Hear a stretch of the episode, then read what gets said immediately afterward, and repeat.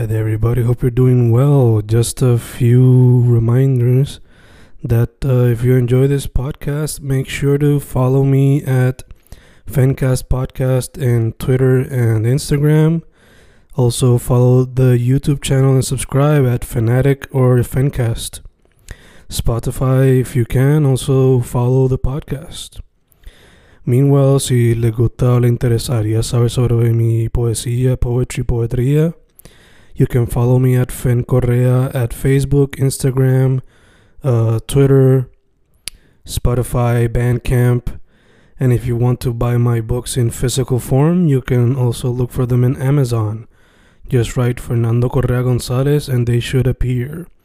Once again, for the podcast, Fancast or Fancast Podcast en Instagram y Twitter, and YouTube bajo el nombre Fanatic o Fancast. Y si le interesa mi poesía, poetría, poetry, Fen Correa en Facebook, Instagram, Twitter, Spotify, Bandcamp y en Amazon bajo Fernando Correa González. With all that being said, enjoy the interview. Thank you. Y boom, boom, boom, boom, boom, boom, boom, boom, boom, grabando, grabando, Fencast, grabando. Today with a special guest, uno de, I think you're the first person who, aside from music, has decided to specialize in culinary arts. My good friend from way back in the day, meeting once again, Josh Cruz from Dissident Cuisine. My dude, ¿cómo estamos?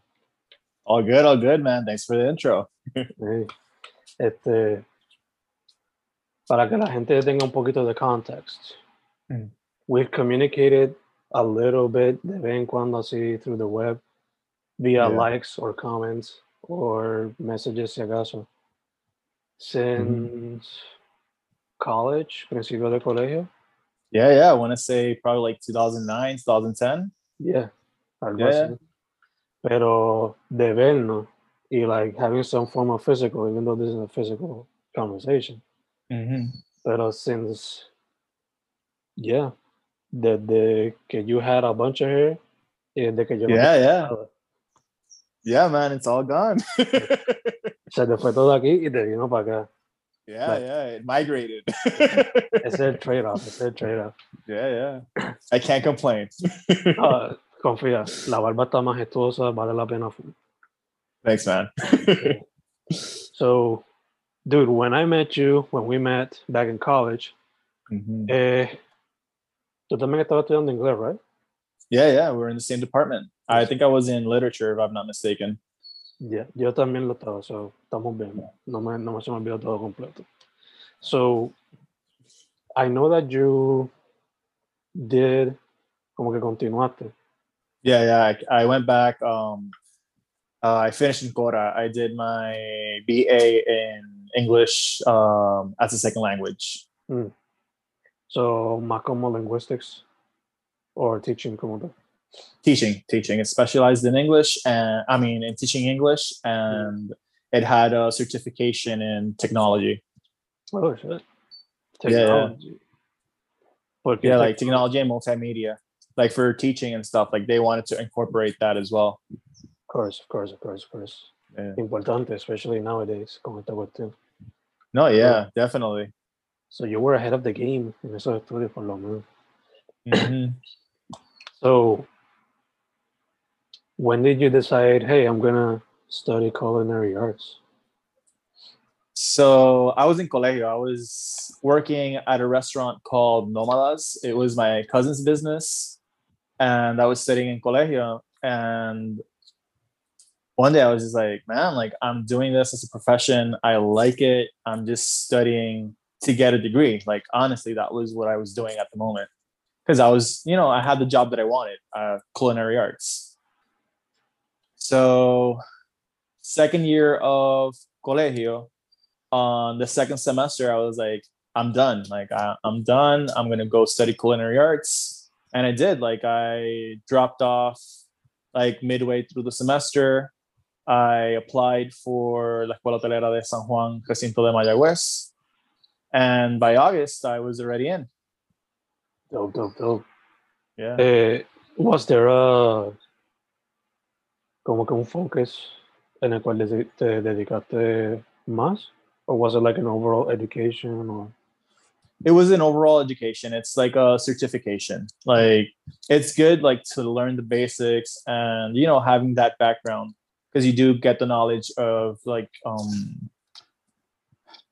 um managing you know all the like the stuff you know like managing the meats the produce all that stuff you know being careful of you know no cross contaminations Mhm. so and learning like the basics like the fundamentals of like mother sauces and cuts and whatnot like some of these things i already knew them because i had been working at a restaurant already Mm. but it was a good experience like i met some really neat people um i was able to you know partake in activities that other people didn't get the opportunity to and i'm super grateful for that um and yeah like it did help on the long run Obligado, obligado. Es como a veces pasa que sometimes la educación le da como que ex- ese extra boost o ese extra experience or push yeah yeah man que te ayuda en lo que tú quieres overall. Even though you might have Mhm. like el groundwork set, education te, te ayuda en el proceso. No, definitely. It, it definitely did. But nowadays, like, I think the internet is like a great tool. Mm-hmm. And like, if you do want to get your certification, like, do so. Cause, you know, I, I honestly had no need to, but I wanted it. So, but nowadays, like, with all these like great channels on like Instagram and YouTube, like, you could learn how to cook. It's just a matter of, you know, having that desire or passion for cooking. Yeah, yeah. Y de explorar diferentes cultures y platos. Yeah, man. Like nowadays, you don't really need like you know, it's good to travel. That's the best way to experience like authentic, like ethnic meals. Mhm. But you could also use the internet to experience them because a lot of the stuff that I do, I've learned online. Like I haven't visited like the, the countries, you know. Ujú. De hecho, en tu, creo que tu Instagram personal, que es Buddhist Chef, I believe. Yeah, yeah. Buddhist underscore chef PR or something like that. Yeah. Buddhist chef underscore PR. Is it too big of a, an assumption for me to make that algo que más te encanta cocinar sería Oriental food? Or some form Yeah. So you could say that my go-to is like comfort food and Asian cuisine. Like having that combo of like traditional comfort food, like mac and cheese, burgers, and you know, like that traditional stuff.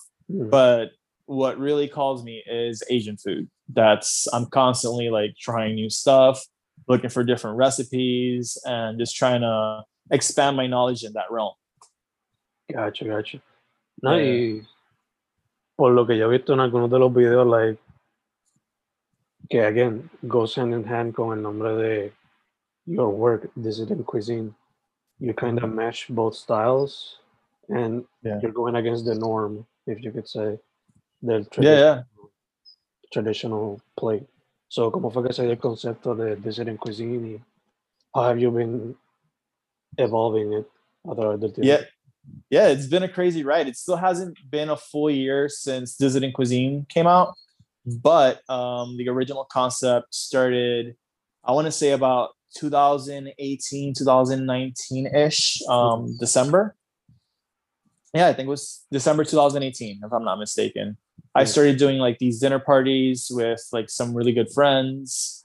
I started experimenting, just you know, trying to get creative and be like, hey, let's let's do this, let's do that and I tried not to repeat anything that I made. You know, like I still remember the first time that I did one of the dinner parties. I made like these coffee rubbed um, ribs, Mm. and they're like, "Man, you should do them again." And I'm like, "No," you know, because exactly, you know, like let- let's keep experimenting, like keep doing like all these different things Yeah, yeah. then the pandemic hit the lockdown you know that was intense and i was like how do i channel this creativity you know like i have all this time um what am i going to do Mhm. so I decided to, you know, start posting every day, like every meal that I made. I was like, you know, I'm just gonna just just to have fun, you know, I'm gonna start cooking every day. When I'm done, I'll just put up a photo and whatnot. So that became a thing. And I missed having my personal account, you know, Buddhist chef.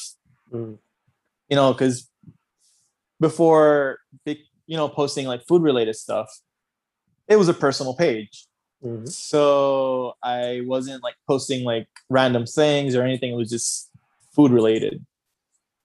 Yeah, yeah. And about I think it was July, July ish, like mid July. Um, I was like, man, like I want to start a new page.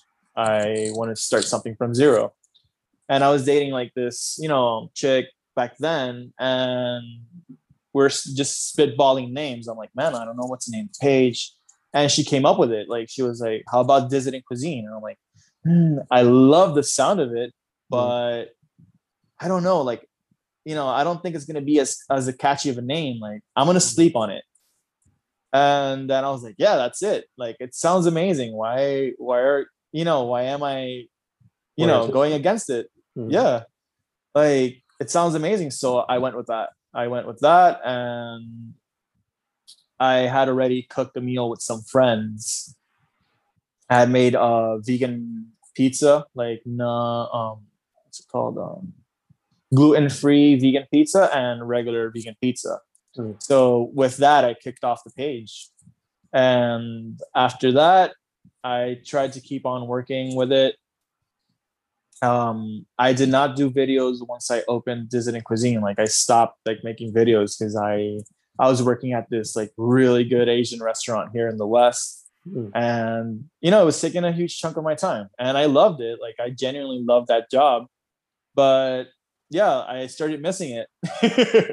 It got to the point where i had to put the page on hold. Like i would rarely post because i i was just committed to the restaurant and it was worth it. Like i don't i don't take it back but it did set back what i wanted to do with the page.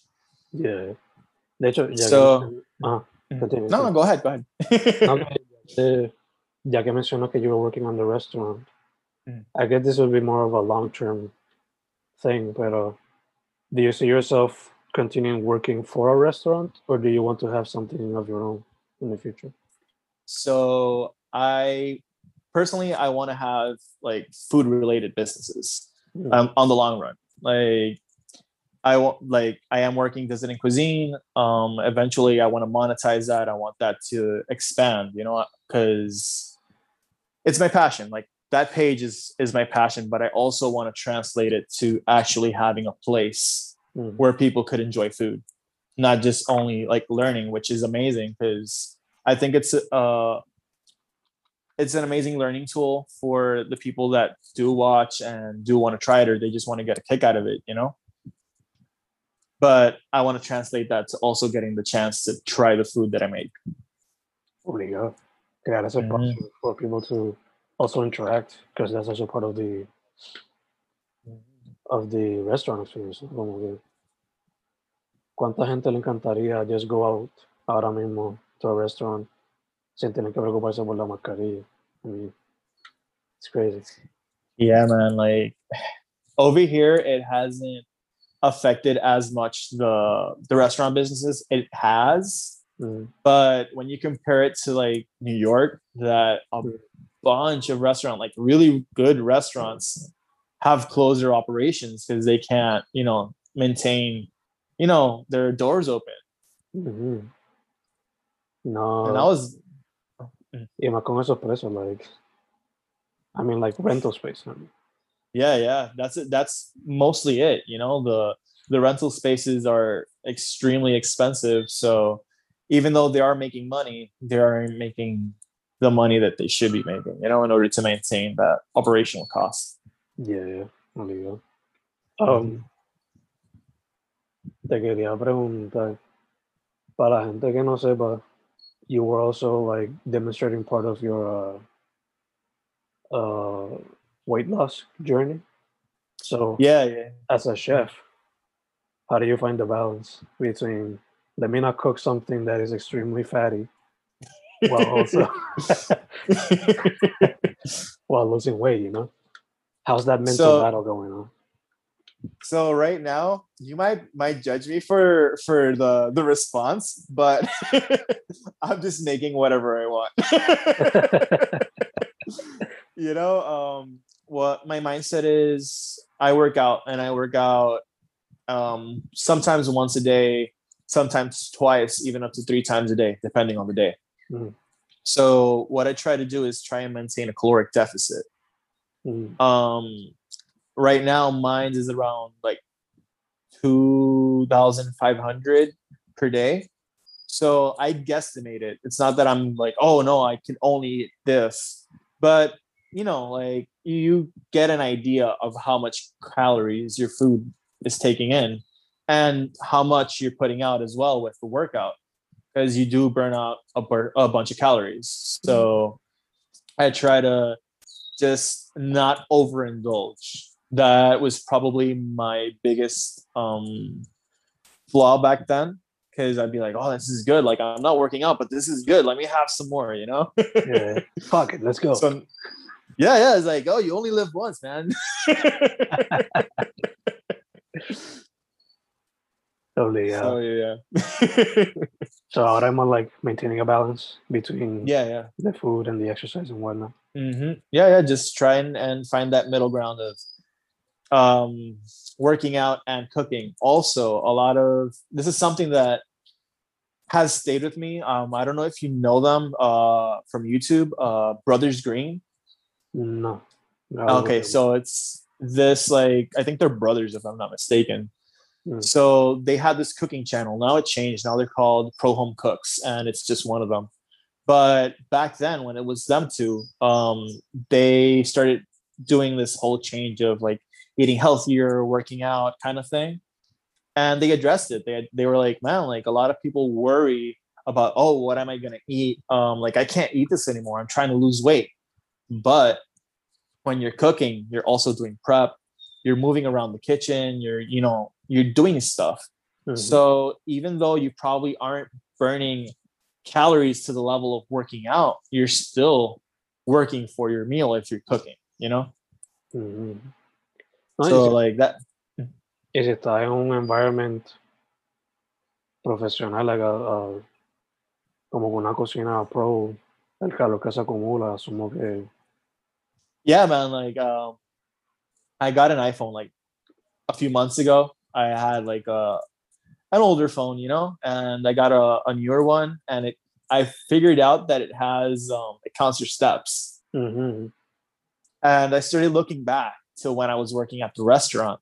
And I was like, man, like, yeah, man, it- it- I wouldn't stop. Like, I would clock in, let's say, on a slower day that I didn't have like those long shifts, I would start at four. And I, since I walked in, I was like back and forth, like trying to get, it wasn't four, it was three. I'm sorry. From three o'clock, trying to get everything ready for four before service. And then in service, man, it's just go, go, go, you know, trying to get that food out. Yeah, yeah, yo tengo, I have two friends that they used to work in bars Mm. y por estar haciendo eso mismo, like, a cada rato pasaban los 10 mil pasos que se piden diario, y es como que, yeah, in a bar, that does happen, my friend. Yeah, yeah. Amazing, it's amazing. So, yeah, man, what I, where I was at, like it was a small, small, small space. Like it's one of the best restaurants in Aguadilla right now. But yeah, like it was a small space. Like you wouldn't think you would be walking back and forth so much. Mm-hmm. Ujú.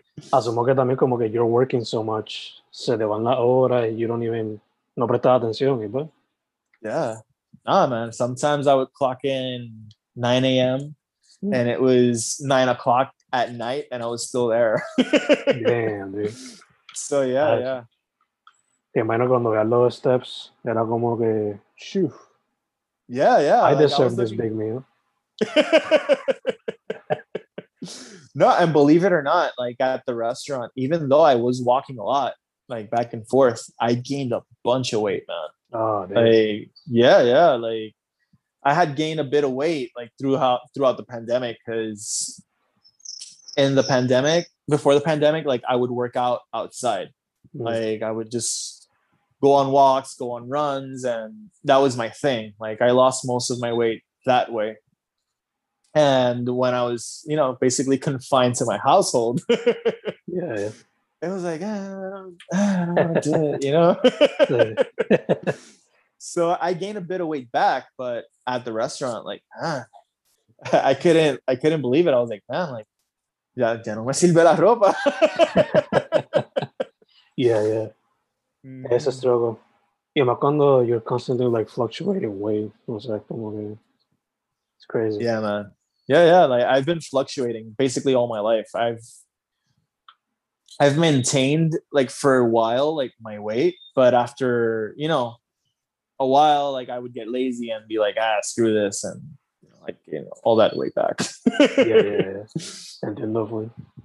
A mí me pasó once que llegué a los, 100, a los 190, but then college came y de los 30 subieron rapidito. It's crazy. Pero ahora, Yeah, ever since I stopped drinking soda and eating sugars, pues, sin hacer exercise ni nada, he bajado like 14 pounds. So, Man, that's good. Yeah, yeah. so necesito meterle a la rutina pues, right away. Mencionaste, you do walk, you do some running. So, ¿qué que Mhm. hace más o menos? Is it mostly cardio or what? it's mostly cardio. I do incorporate weights, but I'm trying to incorporate it now as a daily thing as well. Uh, but I mostly just focus on walking and then sporadically running like certain distances, you know? And I try to push myself every now and then a bit further because I do have, you know, my my kneecaps, they're not the best. Mhm. Since I was a kid, I, I've always struggled with that because my my kneecap will just get um move out of place so i could fall and whatnot so that's also a reason of why i kind of limit myself with the running. Gotcha, gotcha. Iba a preguntar, do you also put, do you also incorporate hiking or no puede por eso por debajo de like i haven't but i am open to it. Like i am because i do enjoy it. Like i i enjoy more just being outside you know with my headphones blasting some music and just walking. Um a few weeks ago i was over at Mayagüez, like i was staying over and man like just walking around colegio like i would leave the apartment just walk all the way to colegio walk all of colegio head back and that was like five point something to like six kilometers Mhm. Super dope. That's great, Mhm. man. Uh, going a little back in the time machine, when we met, yeah. ya que mencionas colegio, eh, I met you no solamente through English, pero you were also a musician. yeah Uh, though I'm not a musician, I'm a big music fan. So te pregunto, how's music and how do you incorporate it into the cooking? man so i haven't played with a band in, in years man it's been i want to say like three four years it's been a while Mm. Um i play every now and then. I try to stay a bit active. I'm not as active as i used to like i, I submerge myself in food. Like my my day just goes by. I wake up i start looking like at stuff on instagram or youtube you know books and whatnot and then i actually get behind the stove you know and actually cook and then like edit do all these other things as well. So it's sometimes it's a bit hard to manage you know to Mhm. incorporate um playing again. But i do stay active listening to artists. I try to stay as active as i can like trying to find new music. With the videos that i make i try to look for like more lo-fi ish stuff Mhm. i've been getting into that like at first i was like what is this you know like eh. Uh, but now I've gotten I've gotten a, a taste for it, man, and that's what I mostly try to incorporate in the videos. No, Have you considered, like, ya que you play bass, Mm. have you considered in the future maybe adding a few uh, homemade tunes? That that's not a bad idea. Like I would have to at least get a, a iPad or something in order to like record stuff more comfortably. because right now, like with Dissident Cuisine, the struggle that I'm having is that I just use my phone. Oh. So so yeah, like I I run out of space all the time on my phone. I have to be like, you know, importing the videos and whatnot, and it drives me insane. no, so I, I definitely need to get or a computer or a, at least a tablet. yeah, yeah. Oh, yeah. Pero poco a poco, poco a poco. Mm-hmm. Yeah, yeah. Um, te pregunto, since you're part-time musician, full-time chef now, or cook, cualquiera de los cacos que te puedas poner. Follow Action Bronson. Oh hell yeah, man. yeah. He's a beast, man. Like that guy, man, he's been killing it. Indeed. De hecho, he does the Mhm. three things that you're doing now, like la música de vez en cuando, he's also a chef, pero también ahora está Mhm. metiendo la weight loss game, so es como que all three. Yeah, man. Yeah, like definitely. Like when he started doing it, I was like, man, like I'm so happy for him, you know, because he he was a really big guy, you know, and and and that leads to a lot of like health complications on the long run. Like there's nothing wrong with it, but he's doing it for the right reasons, you know, health. That's that's the main thing. Um, just trying to be a healthy individual or trying to help lead a healthier life. Like you don't need to be you know this skinny stereotypical guy to be healthy because most of those guys aren't you know or you don't need to be buff Mm. but it's just a matter of finding that balance of trying to find a healthier lifestyle in, or- in order to live a more you know healthier life on the long run because if we don't take care of our bodies now when we get old man Yeah, yeah. and we're and we're hitting our 30s so Exacto, exacto. Gotta do it now. Gotta do it fast. yeah man mm-hmm. Eh, ya que mencionas que he's a beast, I assume que maybe no sea como con direct inspiration or influence, pero que por lo menos he inspires you or motivates you in some way. Yeah, So- yeah, yeah. I would say so because he does like making like these huge ass meals or you know just indulging in them. You know, like going to restaurants and being like, "Oh, this is amazing," and it is like it looks amazing. Um, that's where I go. You know, like even though I am trying to lead a healthier lifestyle, like you'll see me make like these huge burgers, and you're like, "Oh, this guy eats that." No, I don't. I eat like I'll cut it in half or in four pieces and be like, "Here's food." You know exacto, like whoever, whoever wants to indulge in this like man like for all means go ahead but uh i'm not gonna do that Yeah, yeah, yeah.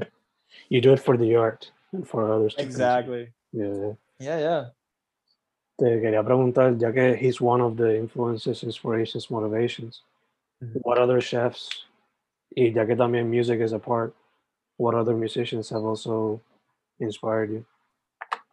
so chefs um massimo bottura Mm. um he's this guy from i think he's italian yeah like if i'm not mistaken he's italian like here's where most like chefs and cooks are gonna you know set me on fire like I don't follow most of like traditional cuisine or like traditional chefs. Even though I do appreciate it, I do love like Michelin rated um food. Like it's it's beautiful. I it's it's art, you know. But I mostly go for whatever I find appealing, like online and whatnot Mm. but Massimo Bottura, like I love his story on how he developed his art, you know, because for me, culinary arts, even though it is food and you do get to enjoy it and it's something that you you eat, for me it's art, you know. It's a mixture of art and science because you are transforming things into something else. But at the same time like how you played it how you present it, it it is a form of art. So he had this wife or girlfriend at the time.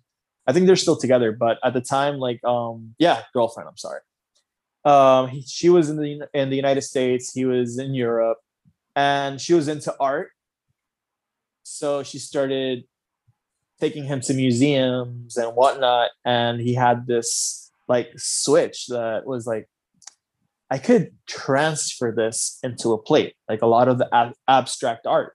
Mm.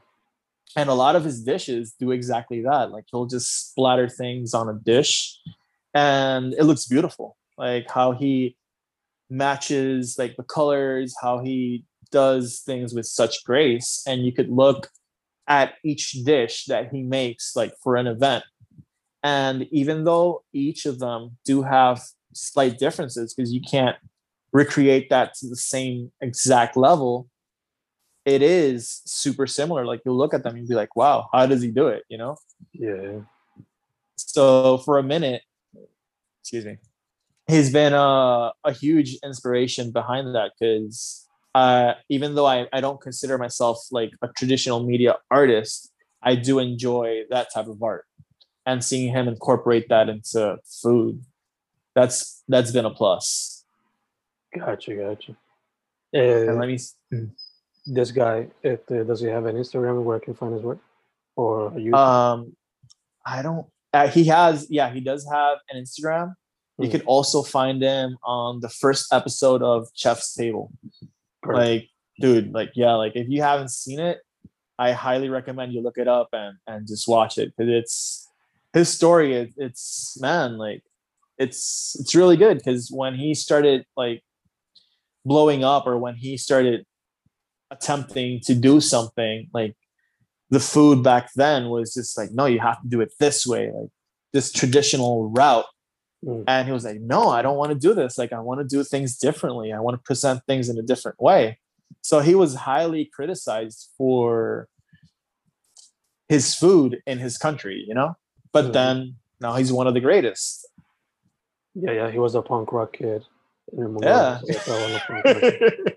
Gotcha, gotcha. De hecho, iba, I think you were going to mention other influences. Yeah, yeah. I'm trying to David Chang, man. David Chang is also someone that I look up to in a way, and I, dude, that guy has done a lot from the story of Momofuku opening all these other Momofuku, you know, branded restaurants, even though they are different, Mm. to like having his TV shows and doing all these like crazy things. Like he's also what I aspire to do in a way. Like I, I hope to have that opportunity arise at some point, you know? Gotcha, gotcha. Te pregunto, eh. ¿is Eddie Huang at all an, ins- eh, an influence as well? Or no? I don't know who that is. Maybe if I see a picture. Lo busco hombre, que sí. I just, I know from him por, por este show, este, ah, este, Hot Ones. That's where I know him from. So, okay, yeah, yeah. Um it's the the guy, the the Asian guy, right? yeah, okay, he went, it's un mejor where he started from the end to the beginning and he regretted it. Super bad. Lo enseño aquí un momentito. Alright. This guy. Okay, no, it's not who I thought it was. Yeah. Um, I'm gonna definitely have to look him up. I I did not know about him. But I believe, si no me equivoco, de la interview, he also opened up a few restaurants, pero como que he got involved, como que se vivió mucho la movie de Famous Guy or whatever. Okay. Had to, re- to reflect on it y no sé si tuvo que cejar algunos por eso. Pero Okay, okay. apparently he's a big chef too. No sé. I don't really know that much. So you know that I don't I know that you follow me on Instagram, but you notice that I do have like a bunch of like burger stuff. Yeah, yeah. Um there was this chef Mike Mike something I forget his name, but I do remember the restaurant. Mm. Uh the place is called Hodad's in California. Like I haven't gone to the place, but I did get the chance to um try his burgers. He did an event in Aguadilla Mm. Where it was like a private event and they got me a ticket and I was like, oh my God. Because it was a bunch of uh, chefs that had worked at, uh, had an episode featured in Diners, drive-ins, and dives. Mm. So I was like super stoked. I was like 19, 20, and I was getting to try the meals of like all these chefs that had appeared in you know on Guy Fieri's uh, show, and his um, burgers, man, dude, like hands down the best. Sadly, he passed away like a few years ago. Oh dang. Um, and that was like I, I was bummed out because I never got the opportunity to go to California and be like, let me try this, you know, like from his place.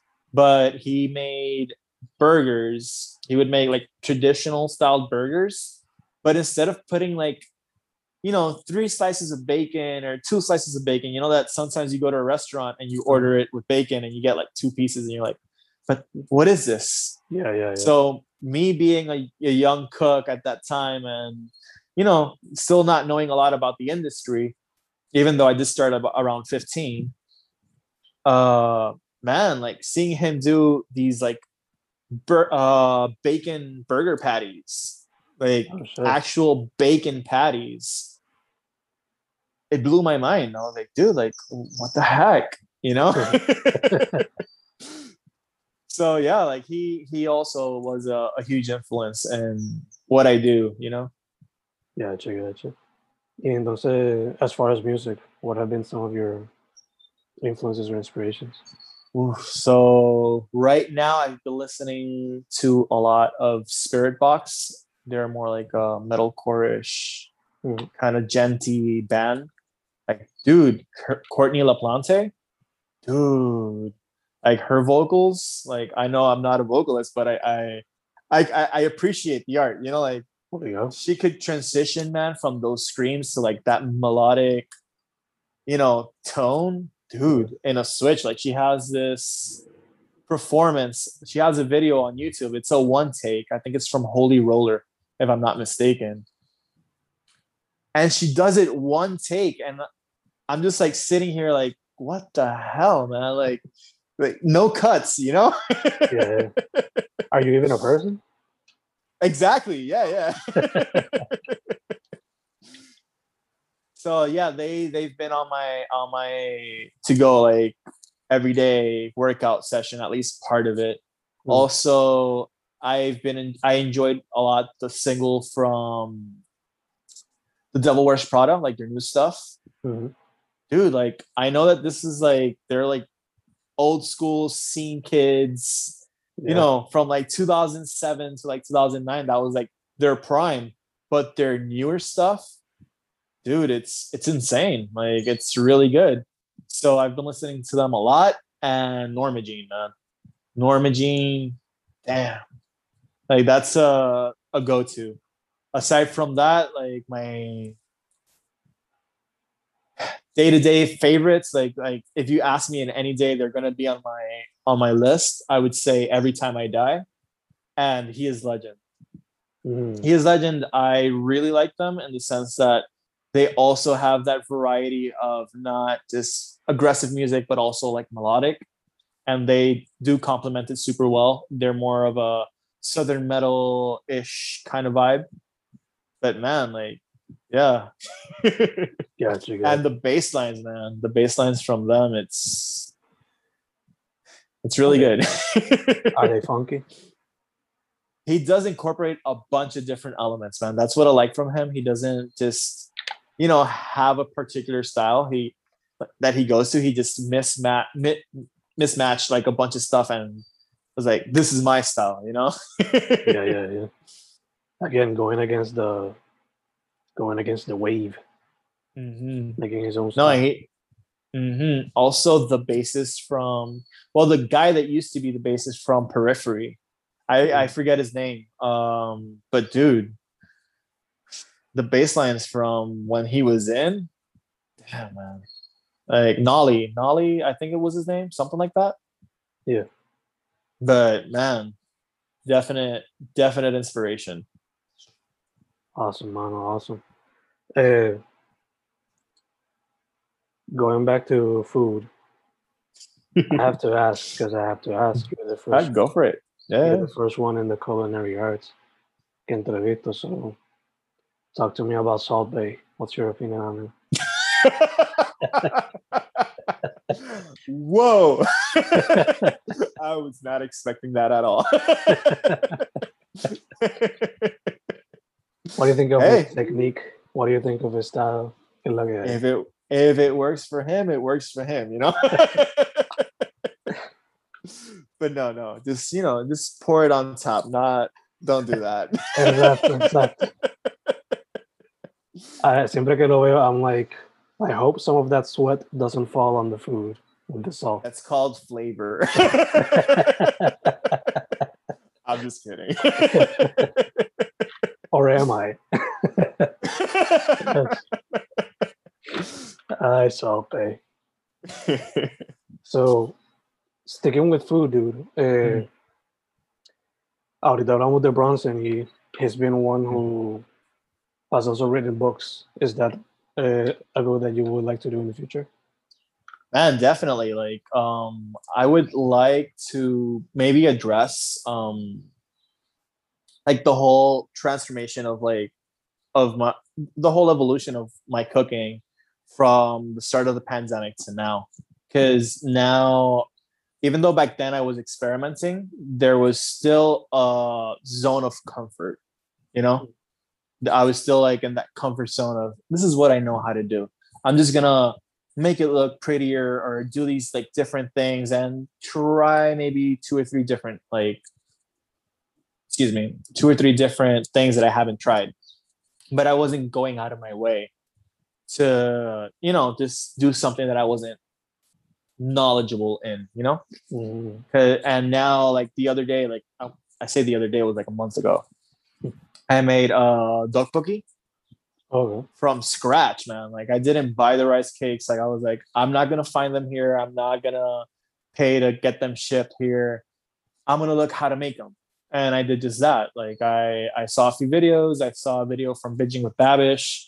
And i was like i'm gonna do this. Screw it. I'm gonna do this. And i went for it man. And and i've been going for things that i haven't done before. Like today's video i did um that came out at six um i did uh what's it called? Uh budae jjigae that, Mm. that's like army stew food kind of thing. So it's a stew and there's like this traditional way of doing it but not really because everyone does it differently. Every everyone incorporates their own thing. I had never done that even though i don't consider that a recipe like i address it in the video i did try that for the first time like there are things i want to do differently because i didn't include like uh mushrooms or anything like that to add more umami to it but it was a nice try you know it was a nice attempt of something i hadn't done before Gotcha, gotcha. Just like a, that would that chronicle, maybe like beginnings up till now. Yeah, yeah, yeah, definitely. It's like maybe go in stages and probably also do like a small-ish recipe book of what I did back then Mm, uh, during the pandemic because it wouldn't be uh like standardized recipes because I wasn't standardizing anything back then. I was just cooking to cook. Yeah. Now I'm standardizing things like I I'm measuring things like I'm gonna add a teaspoon of this or a tablespoon of that, a half a cup of that, you know, and I try to keep a track of how much I add. It's not that I go with the mindset I'm just gonna put this in it.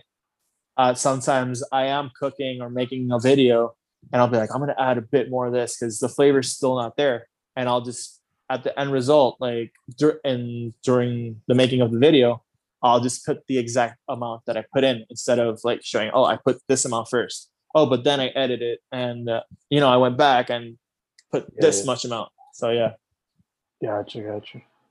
Eh, una pregunta que se me, me surgió ahora, sticking with food still. yeah, Eh. Puerto Rico, la cultura, eh, siempre like, la comida de mami, la comida de abuela o la comida de tía es la mejor. Me dijiste que you worked at one of your family members' place. Mm. Pero te pregunto, aside from that person, Mm. did your abuela, tu tía, or your grandmother or your mama play a role in your love for cuisine? yeah, yeah. I would say that my grandmother on my dad's side Mm. um like since i was a kid um i would get home from school she was or either cooking or she already had um food made and that was her love language Mm. and i i I, I would consider that to be my love language as well.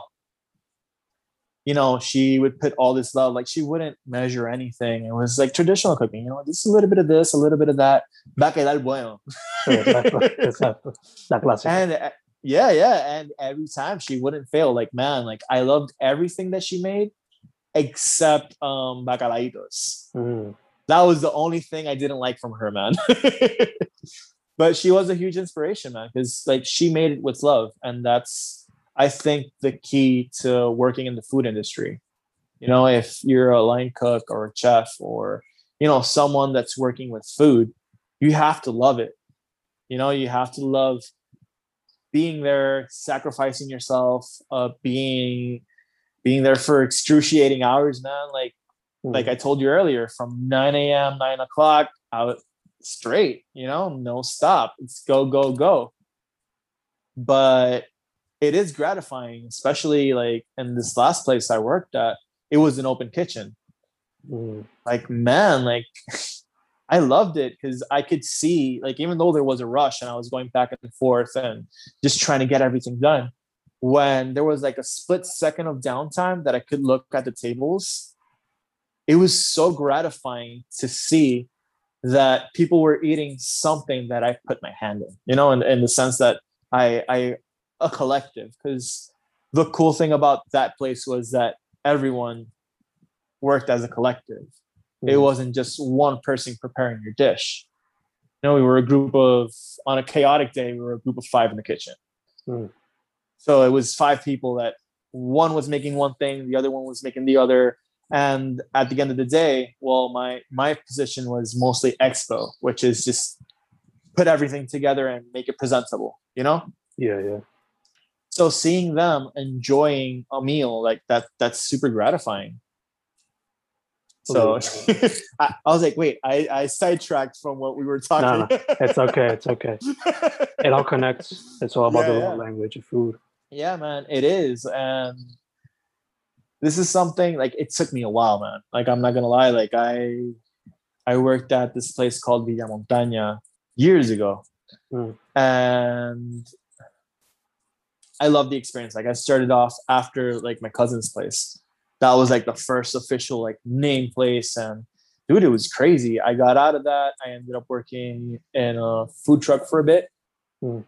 It was an Asian, a Korean Mexican fusion Mm. and that was interesting. It was short lived, but it was interesting, and I definitely picked up a few things. You know, um, I was like, I'm done. You know, because I had a few other experiences as well that they weren't, you know, as as good of experiences. That you know, I'm not going to mention the places obviously because. Yeah, yeah, yeah.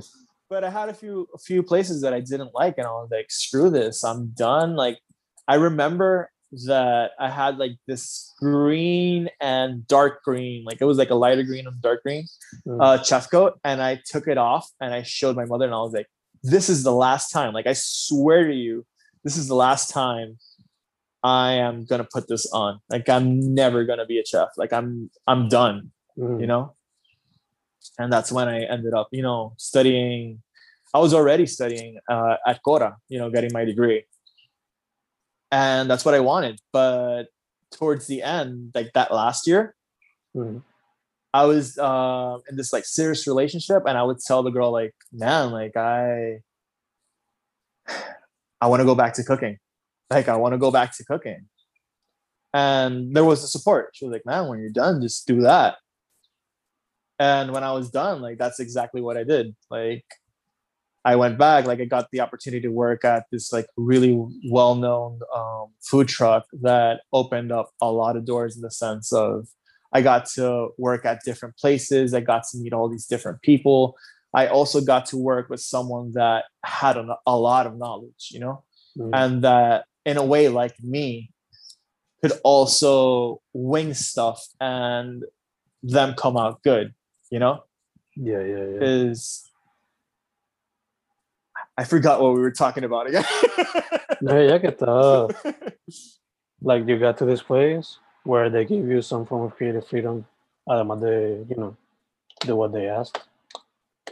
so yeah yeah um a lot of the places i've worked at don't have that didn't have that vast um, opportunity to be creative. Mm. You know, like I, I did get to learn, I did get to, you know, um, expand my knowledge. Like every restaurant that I visit and in the sense that I work at, even the good and the bad things, they're learning experiences. That's that's what matters. You know, like you are gonna gain knowledge of what to do and what not to do. Like in education, when you're doing your practice, you know, like you have this mentor that's teaching you supposedly how you're supposed to do things. But at the end of the day, they're not perfect. They're human as well. So you're gonna pick up on the good qualities and the bad ones. You're gonna be like, well, I'm not gonna incorporate that in what I do. You know. Mhm. So I am super grateful of all these places and yeah. Ya, chicos. Así que, como siempre, long journey, se aprende, se desaprende in the process. yeah, man. I've been at this for I started when I was like 15, so it's been almost 15 years on and off. Ujú. De hecho, eh, te quería preguntar, ya que mencionaste eso, based on your experience, like, ¿cómo ves la escena de la arte culinaria? Do you think, should there be more variety? Like, what do you think? Yeah, yeah, there should be more variety. I think that at least here in Puerto Rico, um, they're focusing too much on comida criolla or giving it that little like fine dining flair, but it's still comida criolla. Ujú. um, they're rehashing all these ideas and you have like five or ten restaurants let's say in a like what like a 10 mile radius Mhm. and all of them serve the same thing Yeah. you know in different ways they had, do have a few different ingredients but you look at the menus and they're super similar i think that people in the food industry don't dare to take so much chances when they open a restaurant like initially when they do have that idea of i'm going to open up a place i want to do all these things and they want to start off differently like i helped um like i was hired for this restaurant a while back and I was a sous chef there. We were gonna create this menu. We were gonna do these like we had an amazing menu, Mm. and obviously the pandemic, you know, happened and whatnot. So we had to stir off from that plan and do something a bit more budget friendly. But we were still doing something creative. Everyone was on board. Everyone was doing like, oh yeah, this is you know, like I did. We did a bunch of tastings, like the the head chef and I. We created all these dishes. We did, you know, um, you know, we gave them the food to try to the owners, their family, like tastings. And last minute, they're like, "We're gonna change the menu," and I'm like, "But we're opening." Yeah, yeah, yeah. like uh we did all this prep work for what we already have Mhm. you know and when i look at the menu like the head chef goes up to me he's like here this is the menu and i look at the menu and i look at him and i and i, I kid you not man like i was like two seconds away of being like good luck man and just stepping out you know but i wasn't gonna do that you know um but yeah that was that was not at the end of the day i, ended up leaving like a bunch it's a long story but at the end of the day i felt like i needed to leave and you know they they did like pull me apart because i had found another job and i was trying to juggle both jobs Mm. you know i was um and i was starting off at that other place Gotcha. um and it was mostly for for knowledge reasons you know and they knew but they they didn't feel comfortable about it so when they pulled me to a side i was like yeah no, no.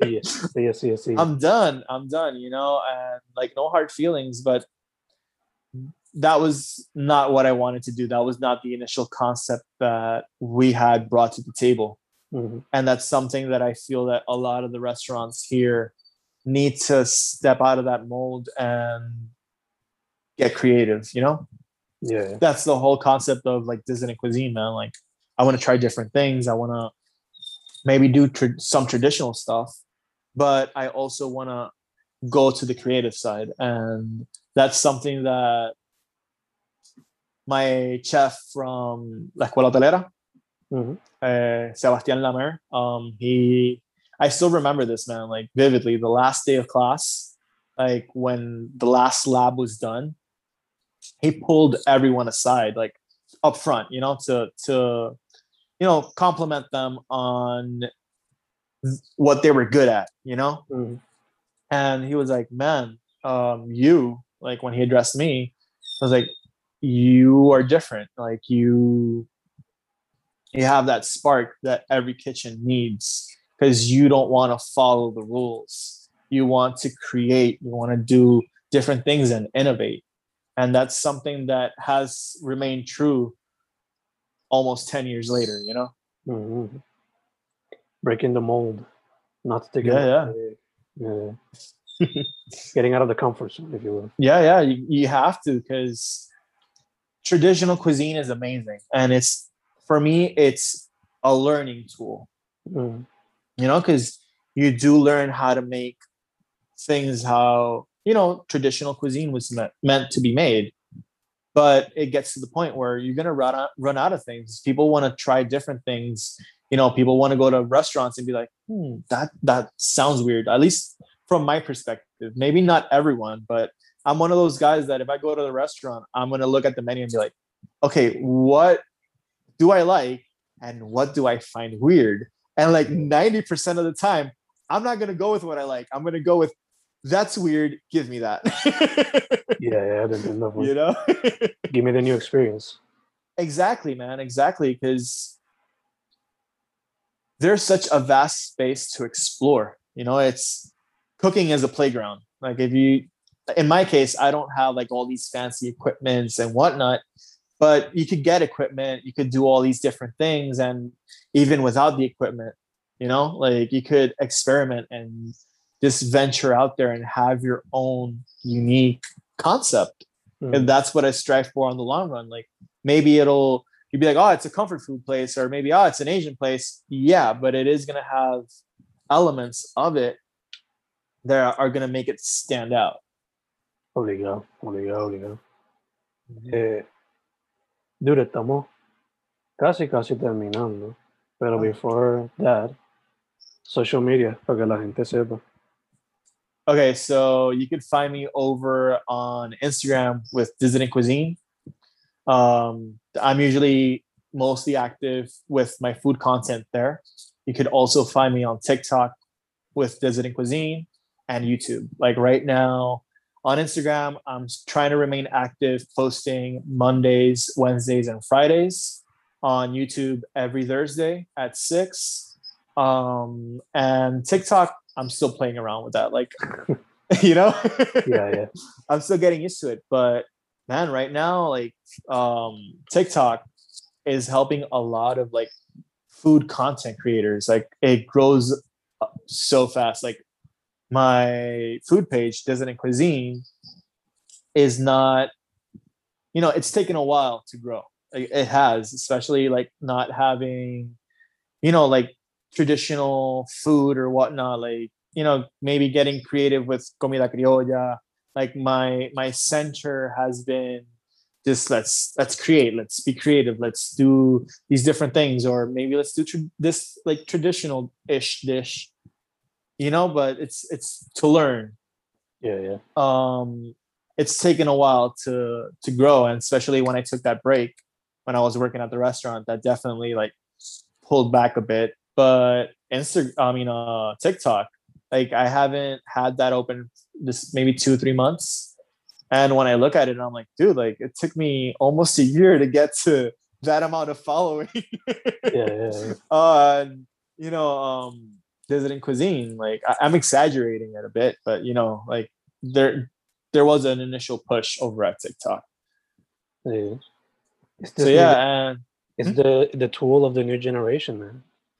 Yeah, it, it took me a minute to get used to it though, because it's like go, go, go, go. You know, like the attention span right now with like TikTok is just horrible. like it's 15 seconds, um, 30 seconds or like 60 seconds, you know, like that that's the usual range. Like you can't surpass a minute. And I'm like, really? Like a minute, like that's it. Yeah, yeah, yeah. so yeah, that's that's definitely been been a challenge, but it's also good because it's also taught me to edit my videos on YouTube and edit out a lot of the things that even though I find is a cool shot, Mhm. but that cool shot lasts like 30 seconds. And I'm like, no, no, no. Like, you know, grab the interesting part of the shot. That's it. Exacto, exacto. Que te, te ha ayudado en, en el editing part y también adapting to the new platform, of course. Mhm. No, definitely. The whole like trying to do like, you know, being an online chef and creating content for an online audience is definitely an experience because I'm not just cooking. You know, like I'm I'm doing the prep, I'm cooking, I'm washing the dishes, but I'm also my own cameraman, my own audio man, uh, lighting, photographer, man. Like, and I do everything myself. You know, that's the amount of work that goes into it. Sometimes I'm like, wow, what did you get yourself into? But hey, what's more punk rock than that? hey, yeah, yeah, no, and definitely the original concept behind Dissident Cuisine was to get a group of people involved. But but you know, since the whole pandemic thing, and you know, even though it was conceived during the pandemic, it's been tough to actually collaborate with other like chefs or foodies. Mm. You know, like I, I did collaborate with one or two, if I'm not mistaken, but I haven't gotten the chance to actually do it as much as I want to. Because I would eventually love, like, once the page gets to grow enough, I would love to have a group of people, you know, that also gets to be a part of it, not just maybe cooking, but also trying the food, also, you know, maybe, ex- uh, you know, putting out their point of view of what they liked about the meal or not, having people like do ta- um, take pictures, do video. Like I had a friend that she did. Uh, you had her here, um, Emily, Emily Rodriguez, if I'm not mistaken. Mm. Uh, Melange, Melange Art, or something like that. Um, Yeah, I'm yeah, sorry, I'm not plugging in her name worry. right. Don't worry, don't worry. She knows. but yeah yeah. So she did um i i went to her apartment like this one time and i made gnocchis. So she made the video like she recorded everything she Mhm. edited it she put the the audio in it. And my current style is heavily influenced on that video that she made you know? So I, I have had the opportunity, but I still want to get like maybe a a more stable group of people that want to be a part of it. But it's it's tough because I can't be like, man, you want to be a part of this, and be like, hey, I can't pay you right now, you know? Uh-huh. Yeah, like, yeah, all these hours you're gonna do here, well, you're gonna have food, which some people are okay with, Mhm. but other people are gonna be like, fuck that. exactly. I have a friend who would actually love to do it, but she's more of a bueno. She did help como que fundar la revista Her Campus en el colegio, okay. and her thesis and dissertation are both related to food and their Ooh, impact nice. on Puerto Rican culture, si no me equivoco, so, or Caribbean. Ooh, that would definitely be interesting to have a chat with her, man. That's Yeah. that's nice. I can send her, obligarle por enviar tu, tu page y maybe connect somehow. Vale, vale, that would be super interesting. Yeah. Yeah, I Yeah, appreciate that. Mismo está in the US, pero, you know, bouncing ideas or, you know, yeah, yeah. era super cool.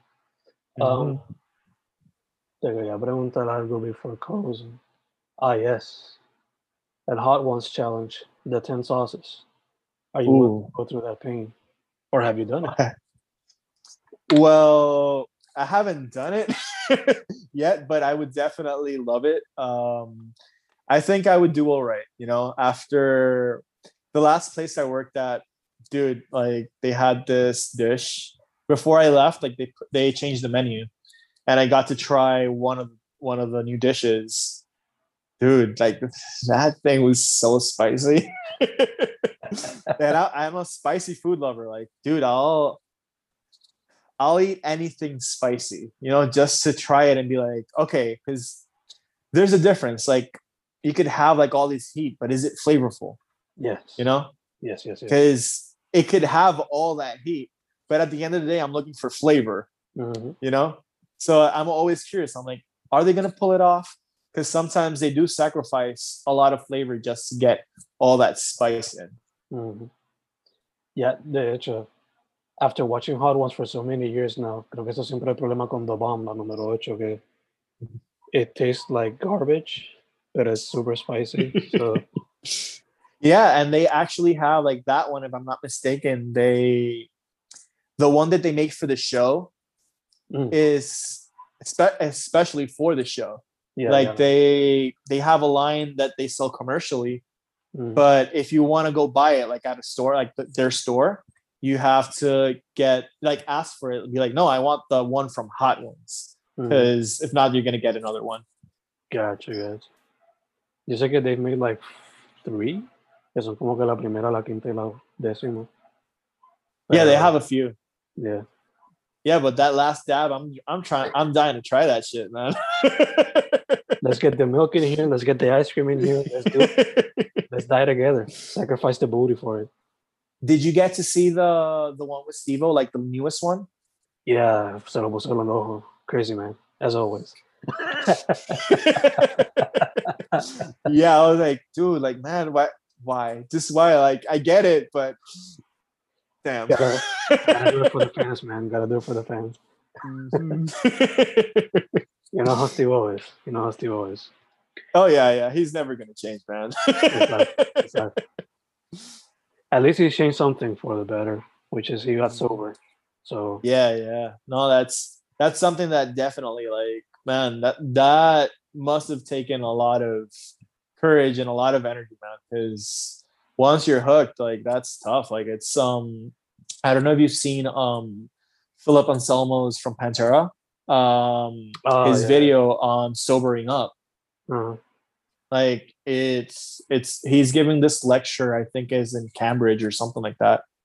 Um and he's talking about like going through rehab being you know before the whole rehab thing like you know pushing away the band members like one of the albums he recorded it i think it was in new orleans. The rest of the band was in texas. And he was just waking up you know he would wake up dope up go buy more dope get home dope up go to Mhm. sleep wake up dope up and that was like his his like I. I'm I'm paraphrasing it a bit, but yeah, like he was constantly just on it. So knowing that he did that, you know, um Steve-O, like he got to sober up, like that's cool, man. Cause yeah, that, that would have been it would have been sad that he would have continued to live that life, you know. Yeah, yeah. ¿Verdad que sí?